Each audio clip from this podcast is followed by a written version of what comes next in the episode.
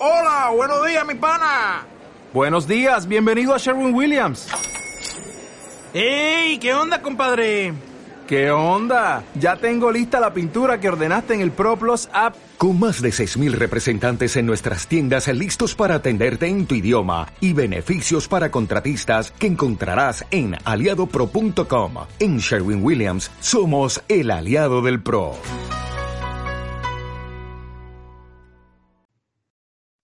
Buenas noches y bienvenidos a un nuevo programa de Susurros Jurídicos.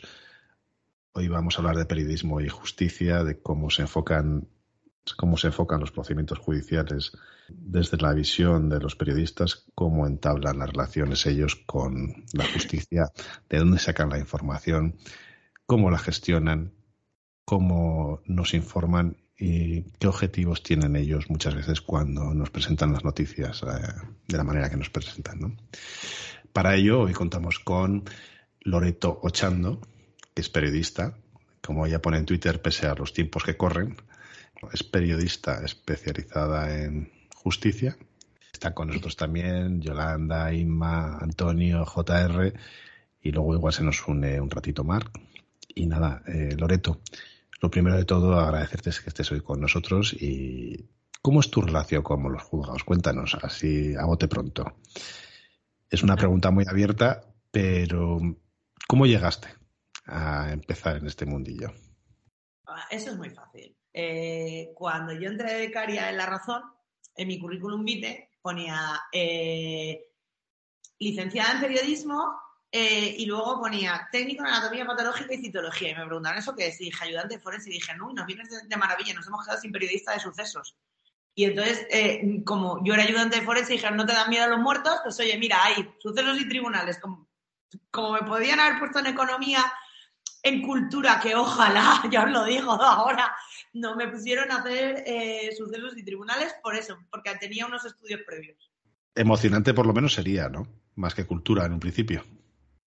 A ver, cultura mola mucho, porque además de vez en cuando escribo de cultura y tal, pero lo hago porque me gusta y me, me, emociona el cine, los musicales, los conciertos, y, entonces me gusta mucho y, y, lo hago por, vamos, por placer y para despejarme un poco de la realidad cotidiana, porque básicamente escribo de, tribunales y de, de, eh, de temas de corrupción que están muy ligados a la política, entonces mi vida transcurre entre el Tribunal Supremo, la Audiencia Nacional y el Congreso de los Diputados. Cuando empezaste en La Razón, empezaste en, en Madrid, a nivel de política nacional. No, no, no, en Madrid llevo viviendo dos años y tres meses. Yo empecé en la delegación de la Comunidad Valenciana de La Razón en, a ver, yo te lo digo, el 23 de abril de 2007 y venía, ojo, cuidado, de estar de becaria en, en el Partido Popular. O sea, de hecho, mis jefes están todos condenados por la URSS. JR, no sé qué querías preguntar. Sí, buenas tardes, Loreto. Eh, y muchas gracias por estar con nosotros. Eh, yo quería preguntarte una cosa muy... A los abogados, a los juristas, pues muchas veces nos preguntamos, ¿los periodistas que os dedicáis a tribunales, al ámbito judicial, recibís algún tipo de formación en derecho o es autodidacta? Yo, que llevo desde el Pleistoceno inferior, eh, antiguamente el Consejo General del Poder Judicial sí que daba cursos de, periodismo de, tribunales. Yo en la carrera cogí, por ejemplo, periodismo de tribunales como optativa. Pero básicamente uno aprende a base de, leer muchas sentencias, de hablar con muchos abogados, de hablar con muchos jueces, de hablar con muchos fiscales. Por ejemplo, en mi caso, cuando es una cosa que sota caballo y rey, no, pero cuando, mira, sobre todo con el contencioso, que el que lo inventó lo podían haber fusilado. O sea, quiero decir, eh, me parece imposible saber de, de, contencioso administrativo. ¿Qué queréis que os diga? O sea, una cosa que tú te tienes que saber, una legislación estatal, una autonómica y una municipal, y que encima te la cambian cada tres días, oye, mira, el abogado que sabe de eso, poco cobra. No sé lo que cobra, pero poco me parece. Eh, yo, por ejemplo, tiro mucho de un amigo que tengo fiscal de contencioso, al cual lo llevo machacado hasta el punto que un día me dijo, sobre todo con el tema del COVID, ¿vale? Porque aquí el contencioso no le importaba a nadie hasta el tema del COVID. Que me dijo un día, dice, tía, te voy a pedir parte, del sueldo. Entonces yo, para no meter la pata, porque es una jurisdicción que no me controlo, que yo me controlo la penal, Eh, pero, eh, pero el resto, pues escribo mucho menos de ellas. Cuando me pasan estas cosas, pues eh, yo tengo una agenda, porque un periodista su agenda, que contempla jueces, fiscales, abogados, catedráticos, que ayudan mucho en estos casos, a los cuales antes de escribir cualquier tema llamo. Y sé por qué me haces esta pregunta. Por esos maravillosos titulares donde uno va a declarar y dice en el juicio a... Vale o la demanda, o la demanda hablando de penal, o ah, cosas así, ¿no? cosas, cosas terribles. O, ¿no? saber diferenciar denuncia de querella, sí, vale. Exacto. ahí te puedes encontrar A, con un becario que no tiene pastelera idea ni manda a cubrir algo, B, con alguien que está empezando, y C, que suele ser lo habitual, es, por ejemplo, nosotros nos pasa mucho en la Audiencia Nacional eh, con los temas de penal, pero que tienen que ver con economía. Hay determinados medios que tienen periodistas económicos que siempre cubren eh, Audiencia Nacional cuando son temas de economía. Por ejemplo, la agencia F eh, tiene dos chicas que vienen a cubrir los temas económicos que, por ejemplo, no los cubren los compañeros de tribunales habituales, sino las de economía. Pero también te encuentras con que de repente se te descuelga un tipo de expansión, bueno, digo expansión, o sea que no, no por meterme con los compañeros, por decir un medio económico. No tiene ni pastelera idea de cómo funcionan los tribunales y entonces eh, se queda muchas veces con lo que escucha, pero no acaba tal, no tiene fuentes a las que llamar y de repente te encuentras con verdaderas salvajadas. Pasa mucho, por ejemplo, con los compañeros de televisión. Aquí en Madrid sí que las teles tienen gente que hace solo tribunales, pero en el resto de España no. En el resto de España las delegaciones de los medios, eh, hoy estás cubriendo mm, el caso Taula, ¿vale? Por ejemplo, que es penal, y es corrupción y mañana estás eh, cubriendo la inauguración de, la tienda de Perico de los Palotes. Con lo cual, una persona que tiene que, que es transversal, que tiene que cubrir todos los temas, tú no le puedes pedir que sepa eh, lo que sé yo, que estoy mm, anclada a la puerta de un juzgado. O sea, falta que me atornillen los pies allí. Eh, ahí ya tiene mucho que ver, pues, el periodista y cómo se lleva con los compañeros. A mí, por ejemplo, los de TV3 de la comunidad valenciana, yo llevo más de dos años en Madrid, me siguen llamando cuando tienen dudas. Oye, Loreto, no entendemos esto, oye, nos ha llegado tal notificación, ¿qué dice? ¿Vale? Y TV3 siempre hace unas noticias muy completas porque o me llaman a mí, o llaman a Laura Ballester del Levante, o algún compañero de los que habitualmente hacemos tribunales. Pero claro, hay mucha gente que no. Lo, lo criminal y lo lamentable es cuando te mandan un becario a cubrir sobre todo temas muy mediáticos. O sea, porque eh, al final tú dices, Jolín, es que la gente no acaba de entender eh, que detrás de, las víctimas hay familias, pero detrás de los imputados también. Creo que eso lo entendemos, sobre todo los abogados también, como estoy viendo ahora, los periodistas, pero es una cosa que, que decimos mucho. Yo, por ejemplo, estaba diciendo en Twitter un compañero que decía una suspensión y no sé qué, yo decía, es que hablamos muy poco de lo que supone para alguien esperar 10 años y su familia un juicio. O sea, es una condena a veces mayor que una, condena de cárcel. Eso es tremendo y se ve sobre todo en temas de corrupción y en temas de narcotráfico. Efectivamente. Y ya cuando tengas pasta en el extranjero y tengas que hacer comisiones rogatorias, mira, ya puedes decir, chato, ya te juzgarán. Claro, y, si a eso le, sumamos, pues evidentemente el ruido mediático cuando son ese tipo, ese tipo de, noticias, es verdad que, a veces son muy sangrantes. De todas formas, yo tenía ahí un, titular, pero ya habéis ido por donde, por donde iba a ir yo, que iba a leer uno muy gracioso que habían puesto el otro día en Twitter. Eh, a veces no son por desconocimiento, Loreto, a veces son perfectamente intencionados, ¿no? O sea, están, están los errores, están los errores y están los titulares completamente tendenciosos. Graciosos, sí, pero quiero decir, el ser un, el, que alguien sea un, mal profesional, ¿vale? Lo hay en el mundo del periodismo, lo hay en el mundo de la judicatura, lo hay en el mundo de la abogacía y lo hay en el mundo de la medicina y en cualquier profesión que tú te cojas. Yo creo que por suerte eh, la mínima expresión de todos los oficios. ¿Cuál es el problema? Que hacen mucho daño a la imagen pública del periodista, del abogado, del juez, del médico, e, ese es el problema, que hace mucho daño ese tipo de titulares. Mm, porque mira, a mí un titular gracioso, bueno, te lo puedes decir, bueno, vale, la línea editorial. Mucho peor son aquellos medios que los hay que mienten. Sí. Y no seré yo la que defienda que en mi profesión mm, somos todos monjas ursulinas, porque no es cierto. Mm. Bueno, eso, eso es lo que quería saber. O sea, qué pensabas del tema. Como sé que eres muy clara y cristalina, pues No, no, quería saber tu opinión. Hay gente, hay gente que plagia compañeros, hay gente que no cita, eh, hay gente que se inventa las informaciones. O sea, bueno, vamos a ver, eh, os recuerdo que el señor de estado de alarma, Javier Negre, está condenado por inventarse una entrevista. Quiero decir, pero a mí, mientras la justicia funcione y cuando eso se denuncia eh, acabe habiendo una condena, todo irá bien. Loreto, ¿y hay censura? Censura como tal depende de los medios. Hay algunos en los que sí, en la mayoría no. Lo que hay son líneas editoriales muy claramente marcadas. Quiero decir, tú trabajas en el país y conoces tu línea editorial, trabajas en la razón y conoces tu línea editorial. No, pero yo, Censura- yo, yo voy un poco más allá. Eh, medios, y yo lo he vivido en algún caso, donde patrocinan a través de publicidad con cantidades importantes a determinados medios y cuando tienen la noticia se impide. ¿Eso lo has llegado a ver? ¿Se ve? ¿No se ve?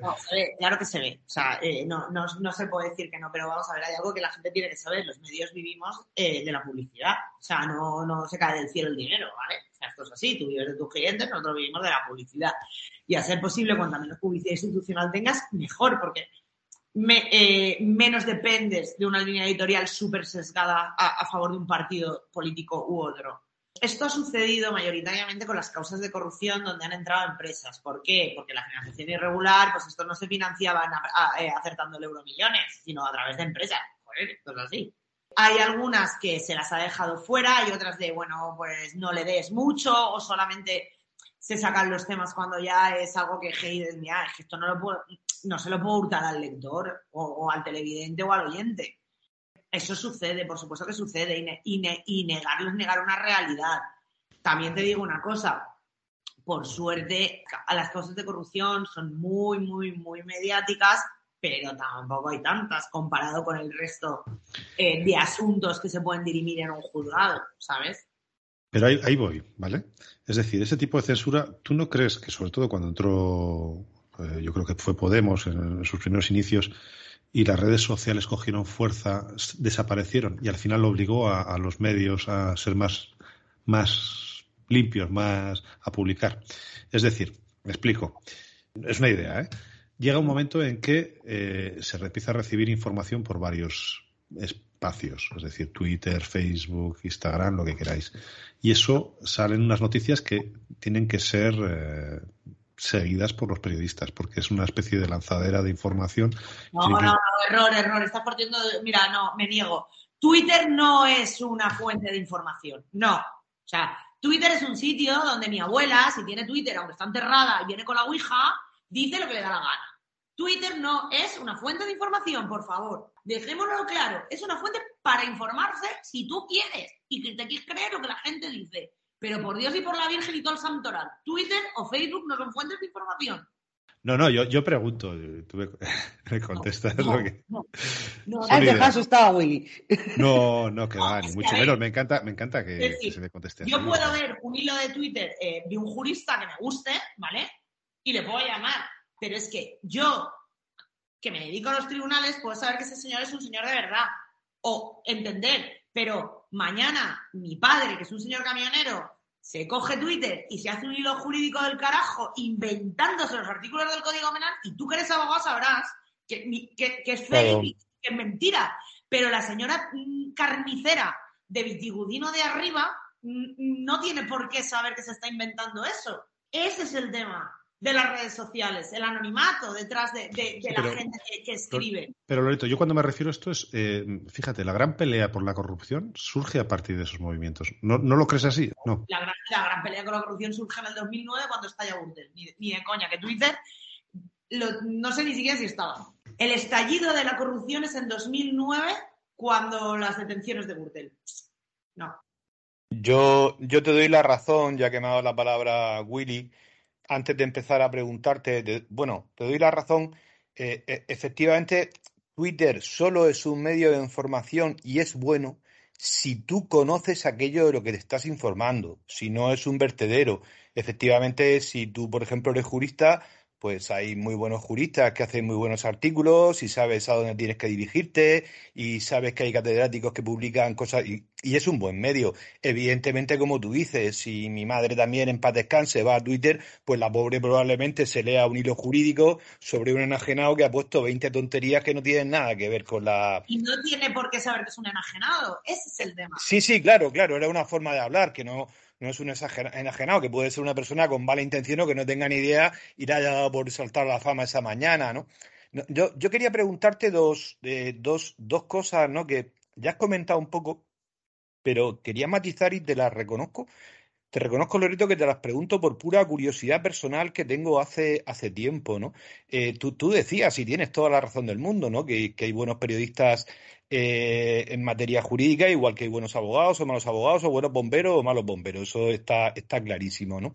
Pero sí, sí he observado, sí vengo observando desde hace tiempo que hay determinados, eh, determinados programas en concreto, eh, sobre todo relacionados con el corazón, por ejemplo, en el que tú sistemáticamente te pones a seguirlos por pura curiosidad, cómo informan jurídicamente, porque a mí esas cosas me gusta, me gusta verlos, y ves que han puesto 70 tweets y los 70 twitters son una barbaridad. Es decir, en, ese, tipo de programas, ¿son conscientes que están poniendo esa barbaridad? ¿Es porque les da igual o realmente por qué funciona eso? A ver, ¿tú te crees que, a alguien que hace un programa del corazón, le importa algo eh, que no sea la audiencia que tiene ese programa?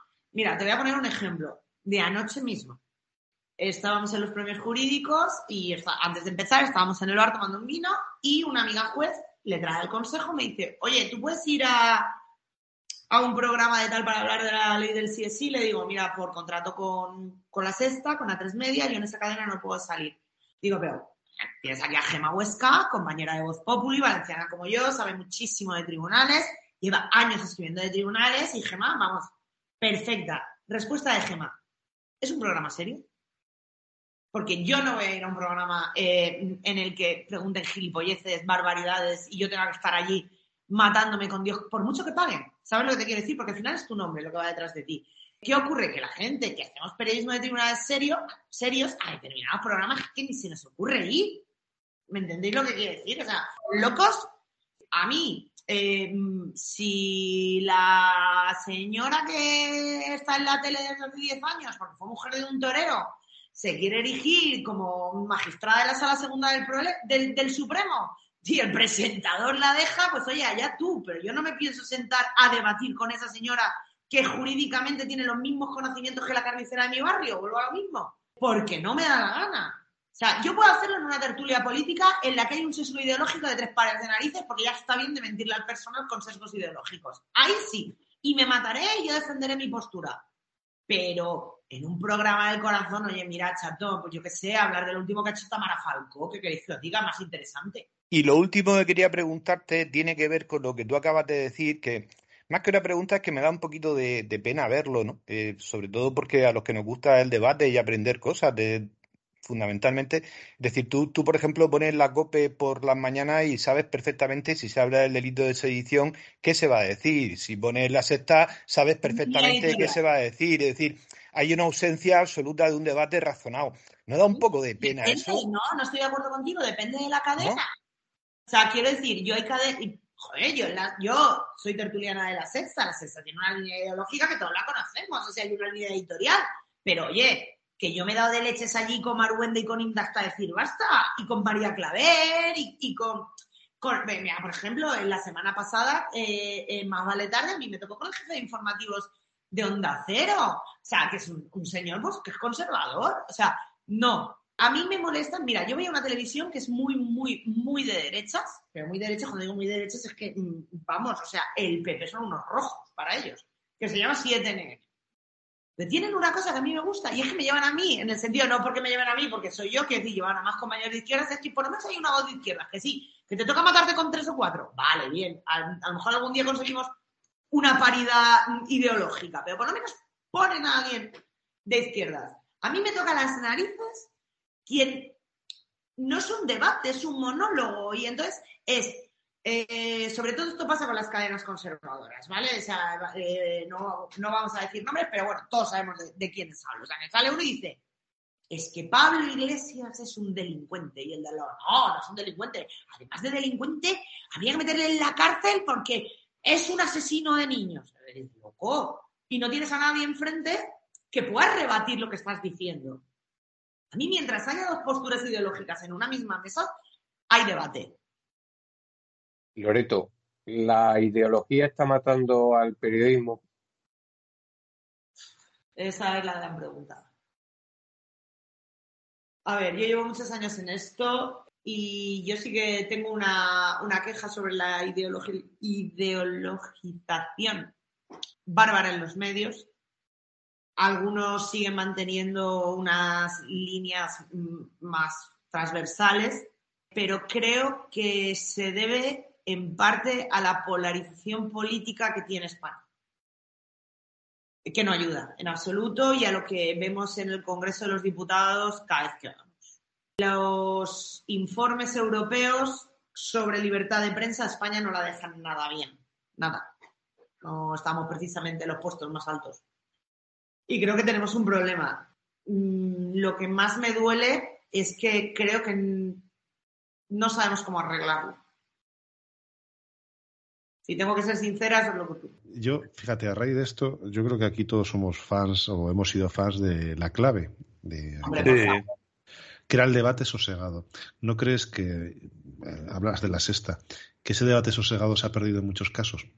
Es decir, con argumentos, eh, con los tiempos, respetando los silencios, no lo sé. ¿eh? Sí, pero tiene un motivo. A ver, es que el target, o sea, el tipo de televidente ha cambiado. Eh, tú ahora mismo, mira, se lo ves con los medios. ¿Tú te has fijado cuando abres un periódico que te pone tiempo medio de lectura, tres minutos, tiempo medio de lectura, cinco minutos? Porque ahora la, gente es inmediatez, inmediatez, inmediatez, inmediatez. Twitter, ciento y pico caracteres. Eso quieren. Eh, ese es el problema. A mí me encantaría mm, poder participar en un debate como era la clave. Ya no pido ni que me dejen fumar. O sea, de verdad. Mira, fíjate que antes de que cambiasen al Sexta Explica, que ahora tiene otro formato que es mucho más sosegado, en los últimos tres o cuatro programas, programas del Sexta Noche, en la mesa social, que hicimos debate de toros un par de días, temas de machismo, y, el y como los que estábamos no éramos precisamente tertulianos de los de no por el no, ideológicamente, fue una maravilla fue una absoluta maravilla hacer ese debate. O sea, yo recuerdo el de los toros, incluso el día que vino eh, Santiago Martínez Vares, porque en el primero éramos los cuatro taurinos.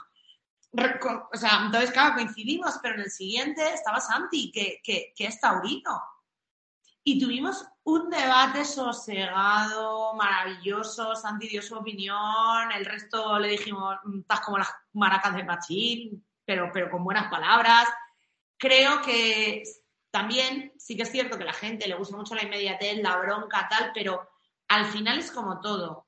Mira, si tú preguntas por la calle, todo el mundo ve los documentales de las dos. Luego ver los índices de audiencia de las dos y dices, pues no.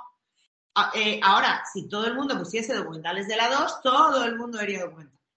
Entonces, si las tertulias políticas eh, se comenzase a llevar a gente que no hace defensas acérrimas, tenga razón o no, veríamos más tertulias sosegadas, que a mí personalmente son las que me gustan, porque cuando tú, todo el mundo se grita, primero, la gente en casa no se entera, eh, Segundo, estás ayudando a esta polarización de la que yo tanto reniego. También es verdad que a mí a veces mm, me sueltan cosas que, me, que, les tengo que contestar, es que no puedo, es que se me llevan los demonios. Pero sí, ojalá, ojalá pudiésemos volver y tener un programa tipo La Clave, sería maravilloso. O sea, a mí, vamos, yo pagaría. o sea, lo digo en serio.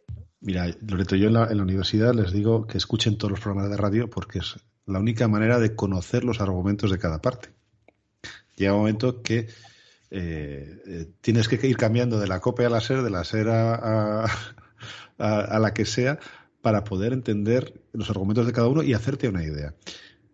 Yo no sé por qué los mejores programas de radio están a partir de las 2 de la mañana. De 2 a 6 de la mañana hay programas maravillosos. La Rosa de los Vientos. O sea, yo soy una fanática de La Rosa de los Vientos y eso, y eso que desde que se me murió Cebrián no es lo mismo. ¿eh?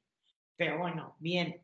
a Íñigo Cardeñosa le daremos ahí, bueno, pobrecito, porque no puede ser Cebrián. O la escóbula de la brújula, el, post- el O, podcast de... o un libro una hora, que es una cosa que he descubierto a las 3 de la mañana. Los... Maravilloso, maravilloso. Eh, sí, pero ¿por qué están a esa hora? Porque es que al final es, es que es lo que te pide la audiencia, ¿sabes lo que te quiero decir? Mm, pero claro que sí, igual que yo, cuando alguna vez he dado una charla en, la universidad en las universidades de periodismo, siempre les digo lo mismo, digo, vamos a ver, ¿qué hacéis por las mañanas? No, tal. Mira, chaval, eres periodista. O sea, tú, aunque no te lo leas, que tienes que coger 7, 8, 10 periódicos y por lo menos leerte los titulares de todos. O sea, bájalo, baja el scroll, que no cuesta tanto. O sea, que si no entras a abrir los temas, en 10 minutos te has visto las portadas de todos los medios. Sea, no te digo que hagas como yo, que tardo una hora de reloj, una hora y media en mirarme la prensa todos los días, porque ya no solamente me- primero me miro los titulares, sino que luego vuelvo y abro los artículos que me interesan. Porque luego lo que hay es una perversión de las secciones. Quiero decir, yo tengo compañeros que de tribunales saben la hostia, pero la hostia, pero no les preguntes por economía. O sea, que tienen hipotecas y les hablas del tipo de interés y te miran como si les estuvieses hablando de Marte y los marcianos que vienen a abducirnos. O sea, tío, que eres periodista, que estarás en una sección, pero mañana tu jefe dice, mira, Manolito, que llevas 10 años en tribunales, pero es que, que no, que te voy a cambiar de cultura. Joder, macho, tendrás que saber que está pasando en el mundo.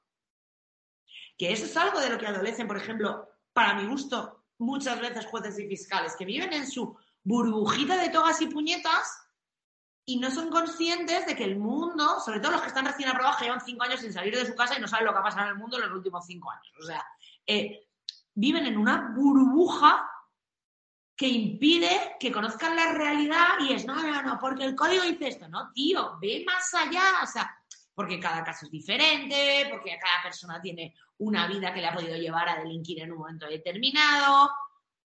Pues con el periodismo pasa lo mismo. La pequeña burbujita esta nuestra de nada, yo es que hago tribunales. No, tío, tú eres periodista y estás en la sección de tribunales. Como mañana te pueden mandar eso, a cultura, a deportes, o si estás en un periódico de papel, a maquetación, a maquetar el periódico.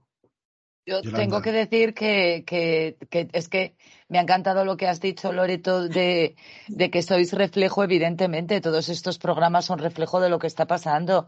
Y es lo que venimos diciendo a lo largo de todo el programa. Quien se fíe de Twitter, de toda la inmundicia que muchas veces se vuelca allí, también hay cosas muy buenas. Yo soy de las que digo que Twitter pues, pues es una ventana también al mundo, igual que cualquier otra red social. Pero evidentemente, o sea, est- estamos en un nivel de, de- estrés y de confrontación que lógicamente pues todas las tertulias al final reflejan ese nivel de, de- de confrontación total. Entonces, pues, pues bueno, pues lógicamente tienen que ir a lo que vende. Lo has dicho muy bien antes, o sea, me parece perfecto. Yo quería preguntarte, porque es algo que siempre me ha interesado mucho, ¿cómo, cómo hacéis las investigaciones? O sea, ¿Cómo, ¿Cómo llegáis a todas esas informaciones que dais, esas investigaciones? Porque es que a mí me parece un trabajo de, de- de investigador privado total, de, de ir ahí rugando y sacando cosas de un sitio y de otro. Estaba temiendo esta pregunta. Mi Eh, secreto de sumar. periodistas son sus fuentes, ¿vale? Una fuente sagrada. De hecho, eh, a mí me han denunciado yo me he plantado un juez y he dicho, señoría, me cojo mi derecho constitucional a no revelar las fuentes. Entonces, claro, preguntarle a un periodista cómo consigue las informaciones es... mm, va, mm, mm, no se puede. No, no me refiero a tanto, a tanto el meollo, sino Voy a intentar eh, explicarlo sin reventar a nadie. Vamos a ver. ¿Los fiscales hablan? Sí. ¿Los jueces hablan? También. ¿La policía habla? También. ¿Los abogados hablan? Más que nadie. O sea, más que nadie. O sea, lo siento por vosotros. O sea, y ahí sí que lo puedo decir. O sea, los sumarios nos los pasan los abogados. Esto es así. Y quiero decir, no creo que esté contando aquí nada que no se sepa. Y, y sea público y notorio. O sea, em, vamos, yo llevo 15 años y todavía estoy porque un juez me pasa un sumario. A ver si nos entendemos. Otra cosa es que luego un juez me pueda, en un momento determinado, si yo me entero de algo que está secreto, decirle, Perico, mm, esto, pues sí, esto es así. Es complicado. Conseguir fuentes de información es muy difícil. Luego, ¿qué ocurre? Por ejemplo, un juez o un fiscal pueden hablar y nadie les va a decir nada. Todos lo sabemos. Hombre, se puede montar un poquito más de pollo o menos, pero vamos. Es decir, son como intocables. En la policía, cuando hace sucesos, es mucho más complicado, porque esos señores, si sus jefes se enteran de que te están contando, les corta los huevos, literalmente. Y ha pasado. Entonces tú vas jugando con tus fuentes de información, ¿no? Porque no siempre conoces al juez, no siempre conoces al fiscal, no siempre conoces al policía no siempre conoces al abogado. Sobre todo lo, lo, lo jodido de verdad es al principio, porque cuando una causa lleva dos años y medio, pues ya al final conoces hasta los palotes, pero los primeros días, o sea, es de mátame el camión, o sea, por favor, por favor, por favor. Entonces, eh, cuesta cuesta muchísimo. Hacer una fuente es muy difícil, perder una fuente es muy fácil. Y luego, además, cuando pierdes una fuente, no solamente pierdes esa fuente, sino al círculo de esa fuente, porque dice, oye, mira, en periodismo tenemos una cosa que es para mí el santo grial, que es el of the record. El of the record es que yo me puedo sentar contigo, tú me puedes contar algo, pero yo ni te voy a citar ni lo voy a publicar. Eso sí, voy a utilizar esa información para que a mí me sirva para seguir tirando de un hilo. El periodismo de tribunales, normalmente ya hay papeles y tal, es mucho más complicado, eh, por ejemplo, el periodismo de investigación, porque el periodismo de investigación nace eh, muchas veces a la, va en paralelo de, una investigación policial, con lo cual mm, tienes ese hándicap de, ostras, mm, estaré jodiendo una operación policial, porque quiero decir, a mí me pagan por informar, no por reventar operaciones policiales y porque un señor narcotraficante se, se vaya de rositas o un asesino, a ver si nos entendemos. O sea, todo tiene un... Hay, hay una línea roja, hay gente que la traspasa con mucha facilidad, mm, hay gente que se queda muy abajo. En mi caso, yo soy mi peor enemiga. A mí me dices oye no y es oye no. Cuesta mucho la, sacar la información y cuesta muchos años. Yo he visto a una compañera tirarse un año entero llorando. Porque todas las mañanas los demás dábamos algo y ella se había comido los mocos. Y yo le dije, tía, por ahí hemos pasado todos llegará el día que alguien llorará y tú mm, le invitarás a tomarse un café o una cerveza como estoy haciendo yo contigo, cosa que ha pasado. Porque cuesta mucho y, y luego, pues eso, es que al final es una relación, tú generas una relación de confianza con las fuentes. Cuando tú tienes una relación de confianza, esa relación de confianza va muchísimo más allá del medio en el que trabajo. Yo trabajo en medios de izquierdas y de derechas salvo excepciones raras, he mantenido mis fuentes de información, ¿vale? Y ya os digo que he trabajado en, eh, medios tan de derechas como pueda ser OK Diario y en medios eh, tan de izquierdas como ahora es el plural. O sea, y mis fuentes son las mismas que, que hace 15 años o las que he ido haciendo. Es complicado. Loreto, ¿cómo gestionas el tiempo? Porque todos los días, claro, es que a mí, bueno, yo creo que de pequeños veíamos periodistas y todo, yo los veía que iban de un lado a otro y decía, ¿y cuando, cuando escriben? ¿Sabes? Cuando ordenan sus ideas? Cuando, porque además habrá que sacar todos los días casi algo, ¿no? O muchas cosas. A ver, es como todo. ¿Cómo ordenas el tiempo? Pues como puedes. Como puedes, como buenamente puedes. O sea, quiero decir, eh, un periodista sabe a la hora que entra a trabajar, pero no a la hora que va a salir.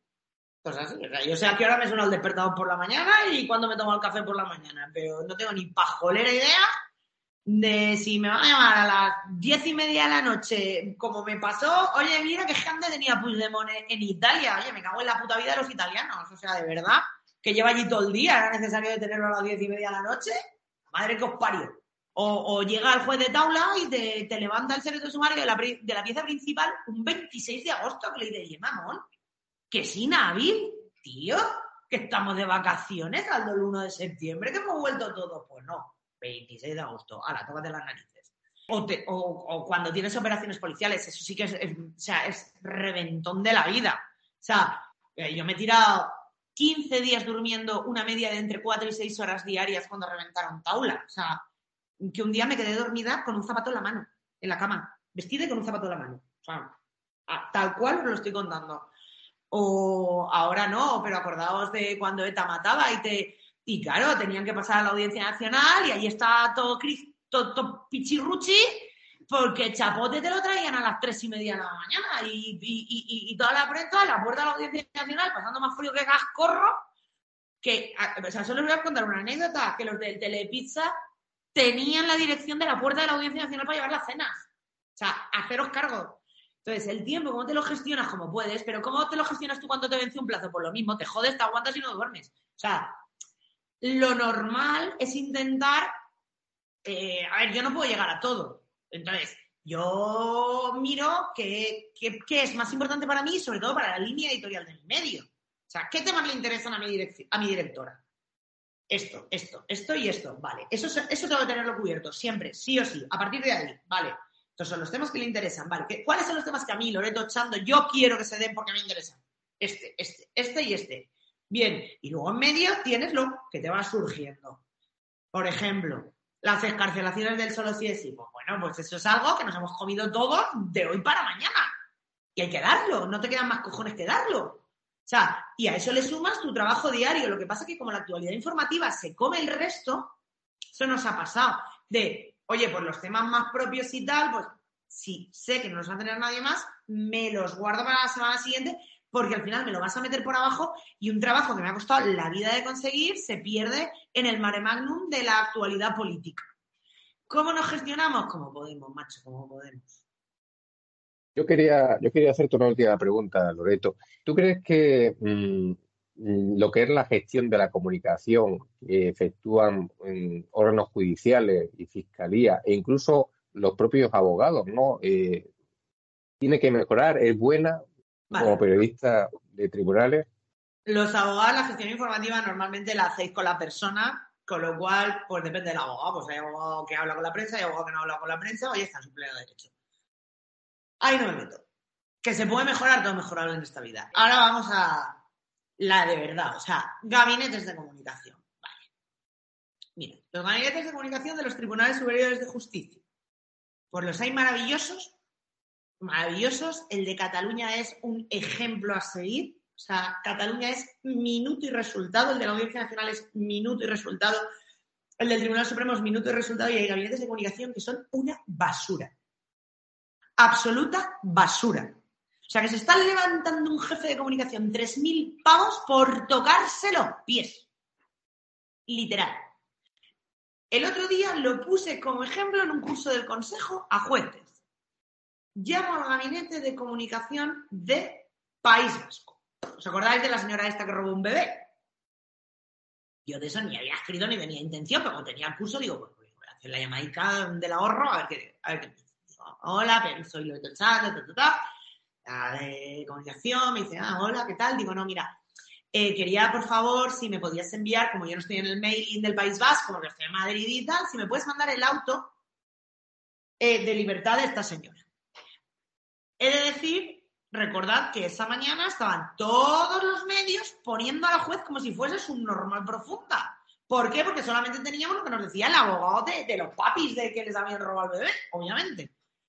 Y me dice, no, no, no, no, no, no, no pasamos autos en fase de instrucción. Y digo, disculpa, eh, digo, o sea, ¿qué mandáis? ¿El auto de palo? ¿Cuándo está?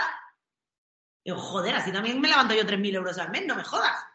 Eh, pues yo vengo de la comunidad valenciana, donde, o Cataluña, Cataluña, tú le dices, oye, mira, Lidia, que es la jefa de comunicación, Lidia Garrido, oye, Lidia, por favor, eh, ¿me puedes, eh, el juzgado de lo penal de Gironados o el juzgado de instrucción de Gironados, oye, tía, que tienen este tema que me interesa, puedes llamar, si ella llama, si el juez te quiere dar el auto, te lo pasa, lo anonimiza, que me cago en la leche, es ponerle una rayica negra a la cosa y te pasa el auto. ¿Por qué? Porque eso evita que yo meta la pata. Narices.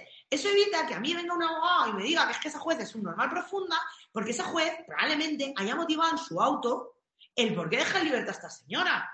Pero yo solamente tengo lo que me dice el abogado de, los padres, que yo entiendo que esos padres estén muy cabreados porque la señora que les ha secuestrado a su bebé no entre en prisión ni en un psiquiátrico. Lo puedo entender.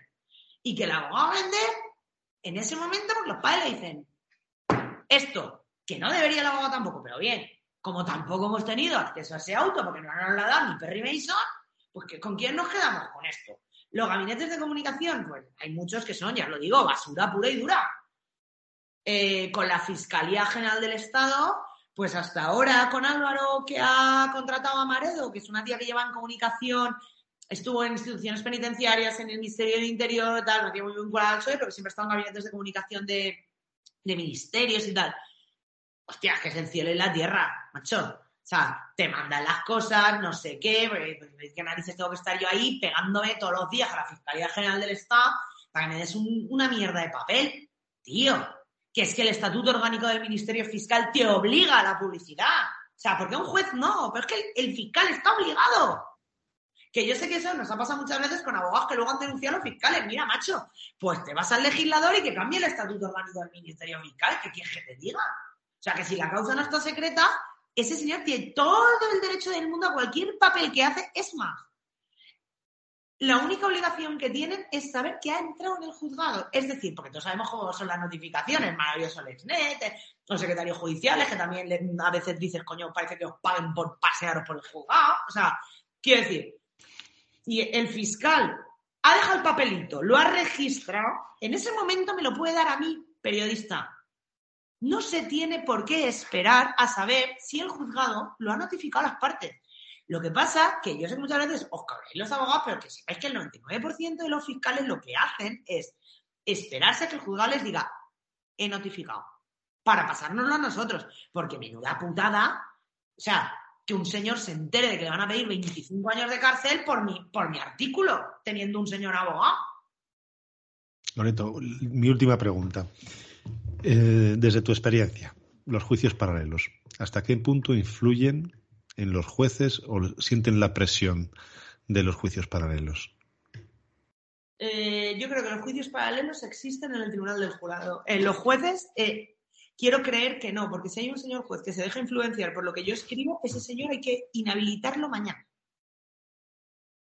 Tal cual. O sea, quiero decir, lo siento, o un fiscal que se deje presionar por, un medio de comunicación, ese señor inhabilitado, pero, pero ya, ¿eh? Mañana, o sea, a tu casa. O sea, vete a vender alfombras. O sea, porque no vale para llevar una toga y unas puñetas. Los jurados es mucho más complicado, porque el jurado, tú piensas, son temas muy mediáticos normalmente, vale, sí, un allanamiento de morada no le interesa ni a, ni a Dios, o sea, de hecho ni se cubre, pero salvo que sea en casa de la Preyle, pero ah, pero un asesinato sí, claro, y hay prensa, y, es, y se ha escrito de eso. Y es un señor lego en derecho. Y, qué decir, está claro que el juez y el fiscal tienen una ideología y piensan una cosa, pero conocen la ley y la aplican. En los jurados yo he visto lo más grande en esta vida. O sea, yo he visto mm, absolver a un tío que dices, o sea, eh, hola, perdona, eh, mm, si, te ha faltado tener un vídeo grabado matando a esta pobre desgraciada.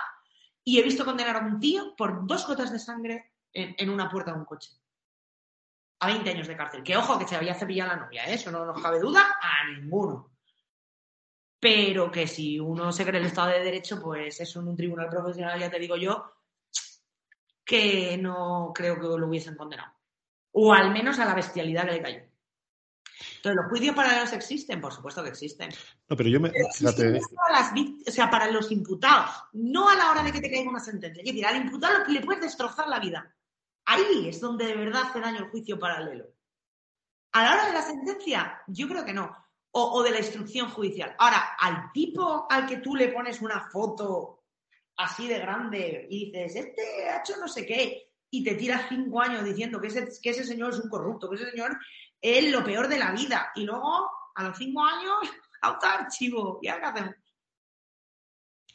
No, yo me refería sobre todo eh, en partidos pequeños, ¿eh? es decir, cuando hay una fuerte presión del pueblo, lo que dices, sí, o que... Espero, o sea, es que quiero creer que no, porque si no te lo vuelvo a repetir, o sea, no vales para juez. O sea, si te dejas influir por lo que yo escribo, no me vales con juez.